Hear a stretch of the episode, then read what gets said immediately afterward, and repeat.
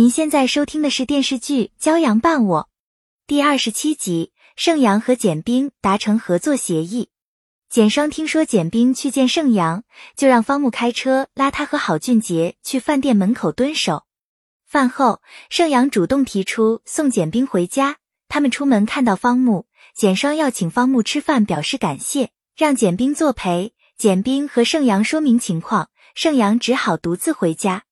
简冰借口还要工作，让简双和郝俊杰陪方木去吃饭。简双气得无语。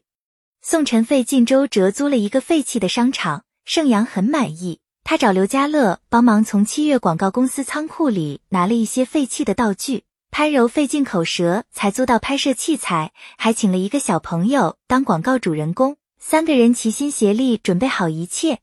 潘柔因为连日劳累，在公交车上睡着了。宋晨很心疼。盛阳连夜带简冰来到废弃商场，简冰让他再准备一些道具，随口问起摩西这个公司名字的由来。盛阳由七十六岁开始学画画的摩西奶奶得到的启发，他觉得色简冰很像摩西奶奶。简冰不想变这么老，气得追打他。拍摄正式开始，简冰守在监视器前管控全场。商场保安突然赶来，不许他们在这里拍摄。简冰只好发信息向薛一鸣求助，让大家尽快收拾东西。薛一鸣把公司租的摄影棚借给简冰，简冰向他表示感谢。盛阳目睹这一幕，就悄悄夺走了。潘柔和宋晨帮忙把器材和道具搬下来，他们随口说起盛阳为安抚简冰丢工作的事。简冰正好听到他们的谈话，才知道盛阳被开除的原因，因为器材老化故障不断。拍摄被迫中断，简冰和薛一鸣商量明天继续使用摄影棚，薛一鸣坚决不答应。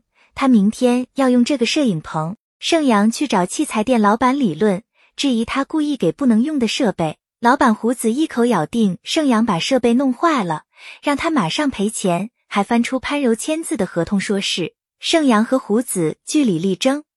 简冰闻讯赶来，仔细查看了潘柔签的合同，一一指出设备的缺陷。胡子死不认账。简冰拿出名片，胡子早就想和简易广告合作，苦于一直没找到机会。他立刻态度大变，要请简冰吃饭。简冰让他先把押金退了。简冰埋怨盛阳事先没把目前的困境如实告诉他，盛阳不想给他添麻烦。简冰知道他开始创业不容易，愿意为他排忧解难，还鼓励他不要被困难吓倒。盛阳感动的说不出话来。宋晨后悔事先没有好好检查设备，结果造成这么大麻烦。潘柔对他好言相劝。盛阳发信息让宋晨和潘柔先回家。天上下起了瓢泼大雨，盛阳冒雨把简冰送回家，把积压在心里一天的郁闷说出来。他不想接受薛一鸣的帮助，简冰觉得他不成熟，不要因为个人感情影响工作。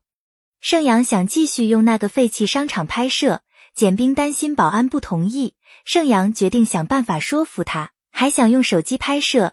简冰坚持要从公司借设备，提出合作协议，从今以后摩西工作室接的广告都由他拍摄，他们三七分成。盛阳自然求之不得，当场和简冰签约。简双在门外听到简冰和盛阳的谈话，他看出简冰也喜欢盛阳，不由替方木着急。本系列音频由喜马拉雅小法师奇米整理制作，感谢您的收听。音频在多音字、英语以及专业术语方面可能会有不准确，如您发现错误，欢迎指正。更多电视剧、电影详解音频，敬请订阅关注。